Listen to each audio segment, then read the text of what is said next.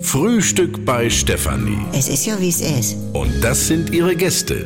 Herr Ahlers, Ja, das tut dir nichts zu sagen. Udo Ja, das kann's haben. und Opa Gerke. Steffi, machst mir Mettbrötchen? Nee, muss ich ja schmieren. Milch und Zucker nehmt ihr selber, ne?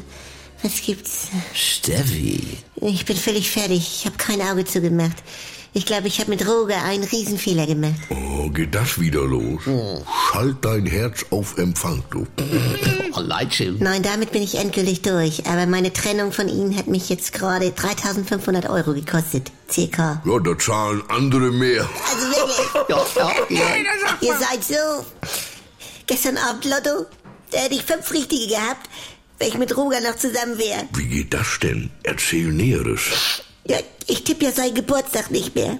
Ich hatte ja sonst immer seinen Geburtstag, Rocky seinen Geburtstag und zwei Zahlen nach Wahl. Ja, woher weißt du denn Rocky seinen Geburtstag? Georg, das habe ich mal festgelegt. Naja, und Roger und Rocky sein...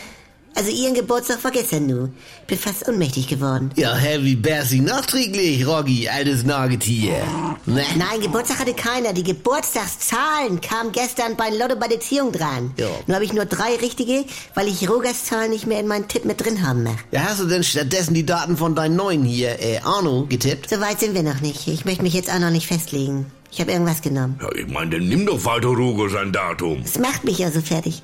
Auf der einen Seite hänge ich an Ruger, also an seinen Zahlen, von der Lotto-Seite her. Auf der anderen Seite will ich Arno jetzt auch nicht wehtun. Aha. Ja, was würdest du denn sagen, wenn Marion den Geburtstag von ihren Ex in euren Lottoschein einbaut? Der Ian Ex, du kann mir mal an der Buchse bürgen. Da interessiert mich gar nicht, was die tippt. Oh, eine moderne Beziehung, jeder mit seinem eigenen Schein, ne? So, ich tippe meinen Geburtstag und meine Hausnummer. Ja. Das sind schon mal drei Zahlen. Die anderen drei ermittle ich aus der Temperatur und Uhrzeit zum Zeitpunkt des Ausfüllens. Nicht? Da bin ich von anderen unabhängig. Ja, und wenn das nun 16 Uhr 50 wird, was machst du dann? Ja, nun, die elf Minuten muss ich denn in der Annahmestelle warten, also bis es wieder eins nach ist. Ne? Ja, das Schicksal, ne? Du, viel Glück denn noch, du. Also, was macht der Rieze Franz? Ich brauche noch Gabe an die Götter mit fünf Buchstaben vorne O. Ochse war das doch immer, ne? Ja, genau.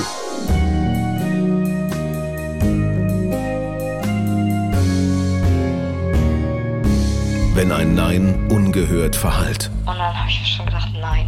Einfach nein. wenn Grenzen überschritten werden, Und da tauchte dann dieses Porno auf. Das war ja nicht von Sophie, aber er hat ihre Stimme eingearbeitet. Und da habe ich dann zu ihr gesagt, du gehst sofort zur Polizei. endet es manchmal tragisch. Das Schockierende an Sophies Fall ist natürlich in erster Linie, dass das Stalking mit einem Mord geendet ist, aber auch, dass sie keine Ahnung hatte, wer ihr Stalker war. Anouk Choleen erzählt die Geschichte von Sophie. Just Know, der Podcast gegen Gewalt. Ab sofort in der ARD Audiothek.